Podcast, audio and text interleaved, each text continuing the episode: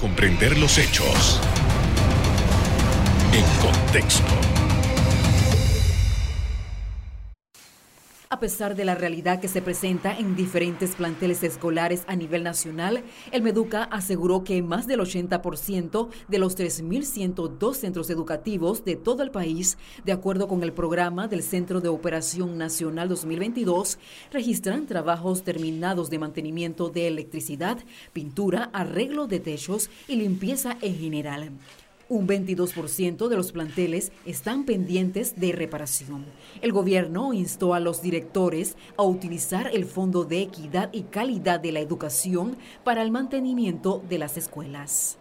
El FESE, este fondo puede ser empleado para comprar equipos de laboratorio, mobiliario escolar, tecnología educativa, materiales didácticos, para la reparación y mantenimiento de centros escolares. Muy buenas noches, de eso vamos a hablar precisamente del mantenimiento y la reparación de las escuelas. Nos acompaña esta noche la directora nacional de mantenimiento del Meduca, Marcela Herrera. Buenas noches. Buenas noches, ¿cómo estás? Muy bien, gracias por aceptar nuestra invitación.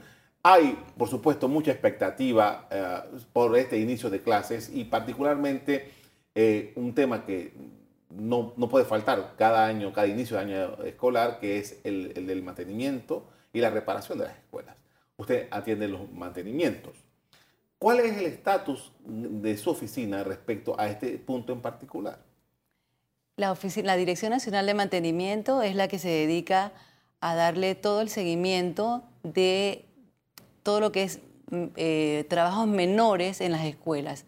Llámese todo lo que son reparaciones de servicios sanitarios, eh, mantenimientos de aire acondicionado, eh, ver la parte de los fotovoltaicos, que ese programa lo tenemos para tercerizar, porque realmente son muchas las escuelas que tienen en este momento plantas de tratamiento, aires acondicionados, eh, fotovoltaicos. Hemos puesto cualquier cantidad de escuelas en la comarca con, con sistema fotovoltaico.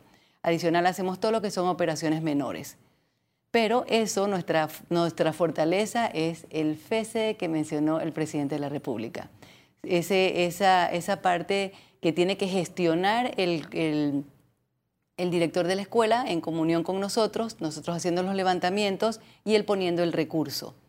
Eso es parte de nuestros impuestos. Eso es una, es una parte en donde a ti y a mí nos descuentan, pero que también va a beneficiar a cada una de las escuelas del país, a las 3.102 escuelas del país. Entonces, el uso de él, si se hace correcto, la escuela va a estar perfecta. Es cierto que hay escuelas que son muy grandes porque hay escuelas que realmente se han hecho o hemos recibido en construcciones que esa cantidad de dinero no alcanza para darle todo el mantenimiento de la escuela y entonces tiene otro tipo de intervenciones, tiene otro tipo en la parte de infraestructura o si no, tenemos que hacer algún tipo de licitación para sus mantenimientos o los fondos que nos asignan a nosotros. Entonces, escuelas grandes como ahorita mismo como el Beckman, escuelas grandes como el Richard Newman, escuelas de esta, de esta magnitud como eh, Endara Galimani, eh, China, que son escuelas muy grandes que con la partida que, que, tiene de ingreso, pues ellas no se pueden mantener todas. El, el, mantenimiento que se da es el principal. Hace un par de años yo escuché o leí una noticia que, sé que el FESE estaba superavitario, que realmente eh, no había como mucho ah, trámite y que eh, realmente eh, el fondo estaba allí, pero que no era utilizado. ¿Cuál es la condición del FESE? Sí es cierto que hubo un tiempo en donde teníamos muchos millones de balboas depositados en ese fondo y que no eran utilizados. Pero hemos tenido un cambio con él radical. Usted sabe bien que con la parte de la pandemia como el país ha tenido necesidades de otras naturalezas porque si no, no sobrevivíamos. Entonces, las escuelas siguieron recibiendo ese dinero. Y por lo menos en este movimiento que ah, lideriza el presidente de la República, con este fondo, nosotros hemos trabajado a todas las escuelas, a las 3.102 escuelas, interviniéndolas. Entonces, es cierto que el proceso, haciéndose en una comarca, es muy difícil, pero por lo menos empezamos a agarrar a las personas de Meragunán, y créeme que celebramos la primera compra por internet que hicieron, porque definitivamente en, lugares de muy difícil acceso para ellos toda esta intervención por internet eh, les, cuesta mucho Entonces ves que se va acumulando el dinero. ¿Qué ha hecho el Centro de Operaciones Nacionales que maneja las escuelas en el 2022? Los ha invitado a, a que nosotros vayamos allá o que ellos vengan acá para poderles hacer esas compras, esas licitaciones. Son licitaciones prácticamente inmediatas. Hay, hay licitaciones por menos de 10 mil balboas, hay licitaciones por menos de 50 mil balboas que son inmediatas para pintura, para la parte de plomería, para la parte de electricidad, para toda la parte de sus limpiezas de aires acondicionados. Entonces licitan el material y nosotros por medio de todos los gobernadores, los, los gobiernos locales, hemos podido tener el apoyo de eh, la mano de obra. Entonces nos ha rendido mucho más porque ellos no tienen que licitar la mano de obra, sino nosotros a través de los ministerios y estos gobiernos locales hemos podido ayudarles a pintar la escuela, a poner, a limpiarle los aires acondicionados, a ponerle sellador a los techos y así nos hemos ido una a una de esas escuelas y en este momento tenemos de las 627 escuelas que empezó el programa de, de Operación de Nacional de Escuelas, tenemos 1.311 escuelas, o sea, superamos la meta. Pero hubo un momento en que entonces el presidente de la República nos dijo, ¿saben qué? El programa va a llevar las 1.302 escuelas. Entonces ya esa cifra la olvidamos y nos metimos de lleno a ver estas escuelas, las separamos en escuelas arriba de 250 estudiantes y esas teníamos que tenerlas al 100%. Es lo mismo, las escuelas, e, este, este grupo, ¿es lo mismo escuelas primarias que escuelas secundarias? sí, es, lo mismo, o sea, va, va a influir en la matrícula. Hasta el momento, el presidente nos pidió como base el 80%. Y gracias a Dios, al corte de ayer, llevamos 2.494 centros educativos ya operativos, que es el 80.40%. Entonces, ¿a qué le llamo operativo? Es un, centro que inmediato puede entrar, pero que probablemente él tendrá a mediano y largo plazo que tener otro tipo de intervención. Porque sí, hemos encontrado, estos dos años nos han golpeado muy duro estos, estos dos años que la escuela no, no, se habita es como si fuera una casa que no habitas. Entonces se deterioró mucho. Se los muebles de la, de la misma escuela, las luces, eh, hemos tenido mucho robo en la parte de los aires acondicionados, todos los cables, eh, y, y, hemos ido poco a poco haciendo estos levantamientos, haciendo estas compras, de manera de que operativamente ese estudiante pueda entrar a, la clase. ¿Tenemos el monto de esa? sí, hasta el momento se ha en la, parte operativa del FESE, porque es mucho más porque hemos entregado centros nuevos, pero en la parte operativa se ha gastado 1.971.064,71 centavos. Esa es la parte que hemos manejado de FESE.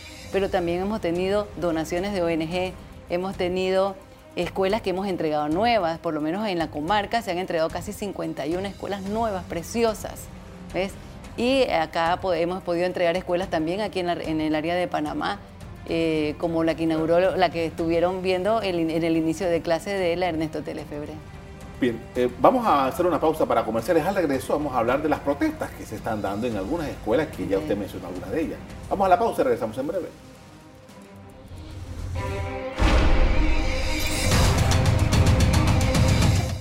Estamos de regreso hablando sobre la situación de las escuelas, el mantenimiento de las escuelas en este reinicio eh, del año escolar que eh, desde el lunes está ocupando toda nuestra atención.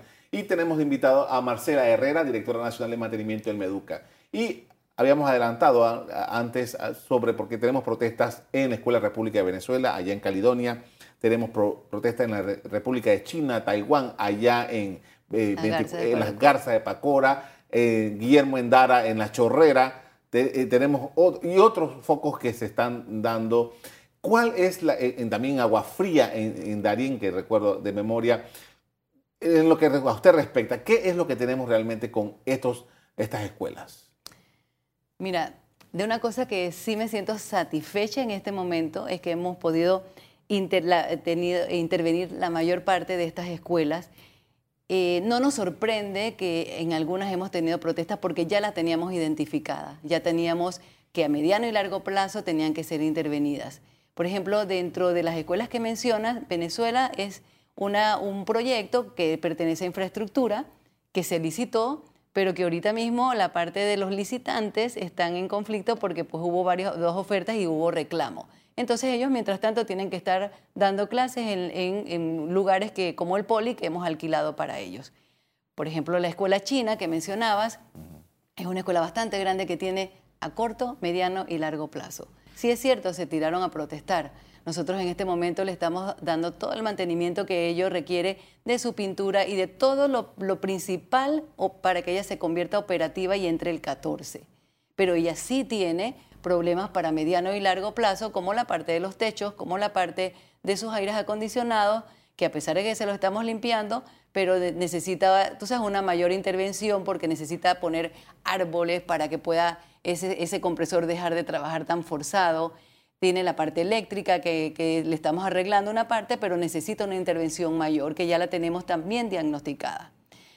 Este, este, esta parte de nuestro trabajo que hemos hecho eh, nos da satisfacción de que hay centros educativos que han hasta vuelto a, eh, a, volver a, esa parte de su identidad, como por, por, lo menos el Richard Newman, que la habían pintado de azul y ellos siempre decían que ellos eran color verde. Entonces ves cómo hemos podido rescatar monumentos. Si tú vas a estas escuelas de Peitilla, en donde sus monumentos han sido pintados, o sea, cuando la primera vez que entramos era increíble, estaba todo terriblemente abandonado, y hoy en día puedes entrar y es una escuela, son centros escolares que su identidad ha vuelto, como el Richard. Eh, sus monumentos han regresado, pero necesitan una mediana y larga, y, larga intervención, porque definitivamente los daños de estos centros, por muchos tiempos de no atención, por la razón que fuera, este, han golpeado las escuelas, pero las han puesto operativas, han hecho que esta escuela, los niños puedan regresar el 14 de, marzo. En cuanto a las escuelas rancho, eso, eh, ¿su oficina tiene algo que ver con esto? ¿Qué es lo que se contempla sobre eso? Porque entiendo que había un plan de hace, no, no, reciente, hace muchos años, de ir eliminando poco a poco estas escuelas. Sí, nosotros, eh, yo manejaba anteriormente la parte de la unidad de erradicación de aulas rancho y nuestro equipo logró ah, intervenir en la comarca, sobre todo en la comarca 9, y le hemos entregado alrededor de 51 centros educativos. También hemos entregado en Cañazas, en Coclé y en Panamá Oeste. Erradicar, diríamos, no se puede. O sea, las poblaciones en las comarcas son grandes y ellos prácticamente tres familias te hacen una escuela. Sí, Entonces, son los padres de familia los que hacen esta Exactamente. Entonces, ¿qué sucede? Nosotros empezamos en estas escuelas, teníamos problemas con los dormitorios docentes, les hicimos dormitorios preciosos. Nos dimos cuenta que la estufa que usaba gas no era rentable, le hicimos una estufa Lorena que de verdad que hace con la leña que le puedan trabajar y hacerle la comida a ellos en cualquier momento que esté lloviendo o no lloviendo. Le pusimos fotovoltaico, le pusimos tanques de reserva de agua, o sea, se volvió completamente operativa y realmente ha sido la región que más escuelas ha recibido escuela en estos tres años. ¿Qué tenemos de programa para ahora? Se le explicó al presidente que, por ejemplo, en lugares como, como Gunayala, 48 escuelitas, está, eh, contempla 48 escuelitas, esa sí la podemos erradicar. Porque erradicar 48 escuelas que de verdad están golpeadas por la parte del mar y que han hecho muy pocas aulas rancho, pero la estructura ha sido muy golpeada por la parte del mar, la podemos erradicar. ¿Cómo? Haciéndole aulas modulares. Hemos encontrado en estos 3, 5 años que estamos en este programa, que el contratista sufría mucho en la parte de nivelación de suelos. Acuérdate que allá llegar era terrible, o sea, no había carretera, había que nivelar.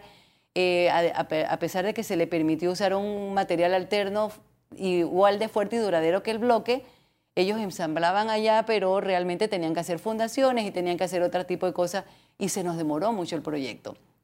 Hoy en día encontramos un material que es sismo resistente, que se ensambla, no necesita cemento, no necesita soldarse. Y vamos a empezar, que por eso se ha extendido este programa nacional de Operación Escuelas, se ha extendido en estos, en estos meses porque nos va a permitir hacer un programa piloto para un área de Mununí, Piedra Roja, que hay que llegar en helicóptero y entonces ponerles estas aulas modulares. Ya las licitamos, ya está prácticamente, eh, estamos a punto de recibirlas, ya la, la empresa capacitó ¿verdad? Y vamos a empezar a hacerles allí. A medida de que se le vaya colocando sus aulas, entonces ya se va volviendo más integral la escuela porque si nos resultó, ¿sabes? las horas de vuelo son carísimas, entonces esa aula que te cuesta aquí 18 mil, 20 mil balboas, allá te cuesta tres veces. Entonces queremos ver realmente el costo final de la escuela allá. Y adicional se le va a colocar también las primeras aulas modulares en el área de Gunayala. Ahora, como usted explicó, justamente eh, la particularidad de las escuelas rancho es que la comunidad las crea para que sus hijos estudien. Pero estos son eh, eh, terrenos, al final, ¿cómo queda? ¿Son terrenos comunitarios? ¿Son terrenos de la comarca? ¿Son terrenos del Ministerio de Educación? ¿Cómo queda esa parte de la tierra?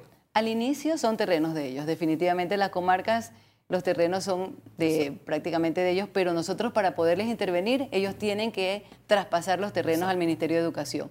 A nosotros Contraloría no nos permite hacer una intervención de un centro escolar en una escuela que no sea de, del gobierno. Así que ellos tienen que traspasar. ¿Cómo traspasan? Es mucho más fácil que nosotros acá, porque acá con el ANATI y los asentamientos campesinos en otros lados, pues nos demoramos. Pero ya simplemente el presidente del Congreso traspasa su tierra, le, ayudamos en la medición de la tierra y la ministra firma y ya ese, ese terreno donde está la escuela se pasa al Ministerio de Educación y nosotros la intervenimos. Eh, entonces, em, quedó claro que entonces en, la zona de Cunayala, entonces se van a, el plan es eliminar las 48. Dios quiera que sí. Y entonces el resto queda dentro del programa, esperando. Sí, el, el, presidente ha mencionado que el 70% nosotros la tenemos identificada. Ojalá Dios quiera que podamos lograrlo, porque es un gran avance adicional de las escuelas que se le han entregado. Y simplemente en la parte de las aulas modulares, intervenir la parte del aula modular solamente. Entonces vamos a ir poco a poco ya integrando para que ellas tengan sus dormitorios de docentes y sus áreas de comer, que también son parte fundamental de estos centros. Te agradezco mucho por habernos acompañado esta noche para hablar de este tema, muy amable. Muchas gracias a ti. Vamos a una pausa de comerciales, al regreso seguimos hablando sobre el tema de las escuelas, ya regresamos. ¿Sigo yo?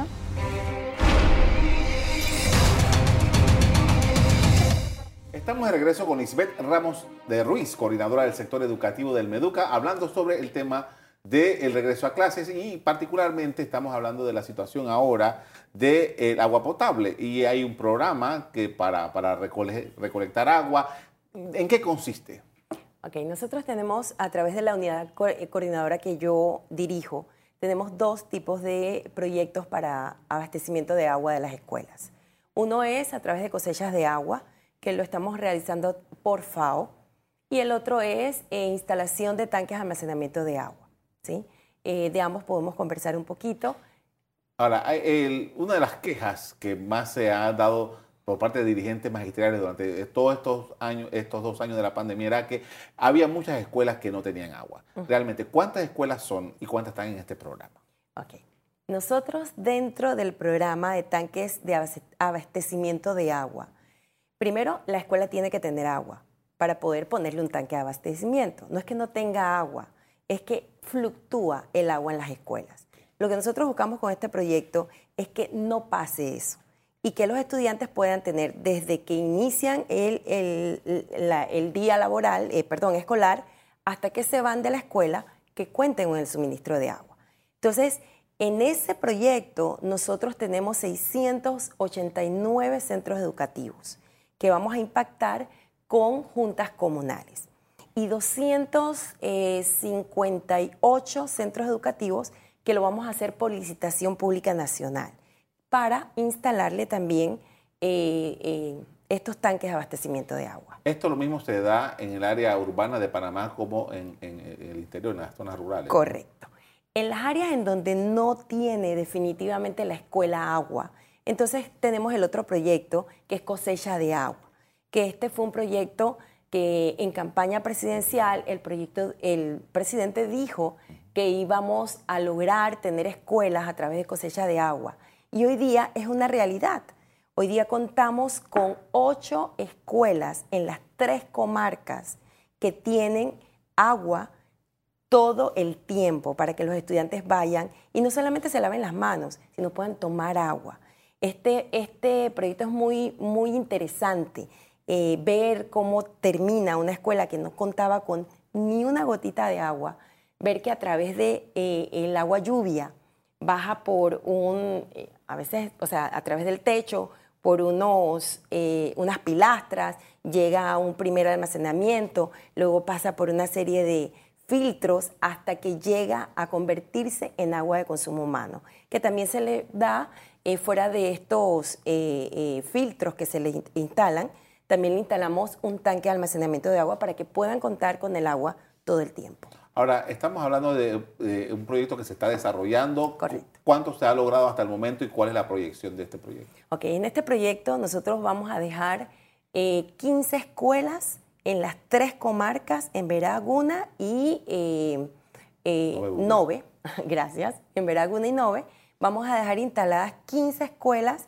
con cosechas de agua. Actualmente tenemos en la comarca Nove, tenemos tres escuelas instaladas ya que cuentan con cosecha de agua. En la comarca Guna tenemos tres también y en Verá tenemos dos. Las otras están ahorita en, inicio, están en ejecución. Y vamos a dejar 15 con, este tipo de, proyecto de cosecha de agua. Ahora, eh, ¿cuál es la proyección de un programa como este? O sea, ¿este año se completa o realmente esto se va a extender en otros momentos? No, mira, este programa empezó en el 2020. ¿sí? En enero del 2020 se inició la contratación con la FAO para que pudiera hacer la eh, instalación de todos estos, este equipo, porque es todo un, es todo un proyecto, ¿no? No es solamente poner un tanque o no es solamente poner un filtro, es adecuar la escuela con agua y convertirla en consumo humano. Cae la pandemia, tenemos que parar el proyecto y se retoma, apenas nos dieron eh, a través del MINSA la oportunidad de volver a las escuelas para empezar a, eh, iniciar los estudios, que iniciamos fue eh, prácticamente en, el 21. ¿no? Este proyecto va hasta completar las 15 escuelas que van a dejar instaladas con cosechas de agua. Y las otras son 17 escuelas más las van a dejar con el diagnóstico para que entonces busquemos los recursos para poder entonces eh, eh, ponerla también. A eso iba. ¿Cuánto cuesta esta operación? Un millón ciento cuarenta mil eh, dólares. Esa es cosecha de agua. Cosecha, correcto. ¿Y el de los tanques de reserva de agua? 4.8 millones. Y bueno, ese es mucho más extenso. Mucho más extenso. usted me explicaba que eso lo mismo que se hace en el, en el área rural como en el área... Ahora, para los efectos de el trámite con el IDAN, porque el IDAN está supuesto a dar agua a todas las comunidades como debe ser. Pero, eh, ¿qué tipo de negociación o qué tipo de, coordinación se hace con ellos para que eh, esto no sea un tema? Sí, ahora, recuerda lo que te dije. Las que les estamos instalando tanques de almacenamiento de agua tienen agua, pero fluctuantes. O sea, están los acueductos del IDAN instalados en las que no cuentan con agua no les llegaba. ¿Qué se hizo? Se, conecta, se conectó, nos conectamos a través del acueducto del IDAM para que le llegara a la escuela y poder entonces que la escuela tuviese agua. Porque están en comunidades que le llegaba a la comunidad, pero no le llegaba a la escuela. O a veces la comunidad no tenía agua, la escuela menos, ¿no? Entonces hemos tomado los, eh, las mismas instalaciones del IDAN y nos hemos pegado a ellas para poder suministrarle agua a las escuelas. Ahora, este es el programa para las escuelas, en el caso de los tanques, que el agua no es regular. Correcto. Pero ¿qué pasa cuando por alguna razón el IDAN corta el agua o no, el, agua no, no está fluyendo por un problema en la planta y tal, tal? ¿Se tiene proyectado poner estos tanques de almacenamiento en el resto de las escuelas para que no pase lo que ha ocurrido mucho tiempo en que se suspende la clase porque no hay agua. Sí, por supuesto que nosotros no solamente vamos a, ver cómo resolvemos el tema del tanque de la escuela que tenga agua, sino de aquella que no cuente con agua. Por eso es que están los dos proyectos. Tenemos un montón más de estudios, que no solamente son 32 escuelas las que necesitan abastecerse de agua, hay muchas más. En ese otro estudio es que nosotros estamos buscando el presupuesto para poder llegar a esas escuelas y continuar con el tema de cosecha de agua, porque de alguna manera tenemos que hacer que todas las escuelas cuenten con agua, porque si no, imagínate, ¿cómo se puede dar clases? Eh, para los efectos, entonces ya te quedará para una próxima ocasión para este, este otro presupuesto. estamos hablando de más o menos, digo, se está haciendo el estudio, pero estamos hablando de más o menos un millón y tanto, igual que el primer caso. Mucho más, porque son más escuelas. Aquí nada más estamos impactando 15 y nos está costando un millón ciento cuarenta mil. Eh, se están dejando 17 en estudio, más o menos va a ser parecido. Pero fuera de eso, nosotros hicimos encuestas en 475 escuelas del área, de áreas comarcales, básicamente. ¿no? Eh, de esas surgieron 42, que, 45, perdón, que no contaban con agua. De ahí fuimos viendo que de esas 45, por acceso, porque hay, hay escuelas que llegar, hay que coger una, hay primero hay que coger una lancha, después llegas a tierra firme hay que coger caballo, después, o sea, están en lugares tan inaccesibles que ni el estudio se pudo llegar a hacer en ese momento, ¿no? Entonces todas esas escuelas tenemos que en algún momento impactarlas, eh, porque nuestro compromiso es llegar a la mayor cantidad de escuelas que puedan ser utilizadas para que los estudiantes puedan estar tranquilos en las escuelas. Agradezco mucho por habernos acompañado esta noche para hablar de este tema, muy interesante. Muchas gracias. A la orden. A ustedes también les doy las gracias por habernos acompañado esta noche para hablar sobre el tema educativo. Los invito a que sigan en sintonía de EcoTV con más. Muchas gracias.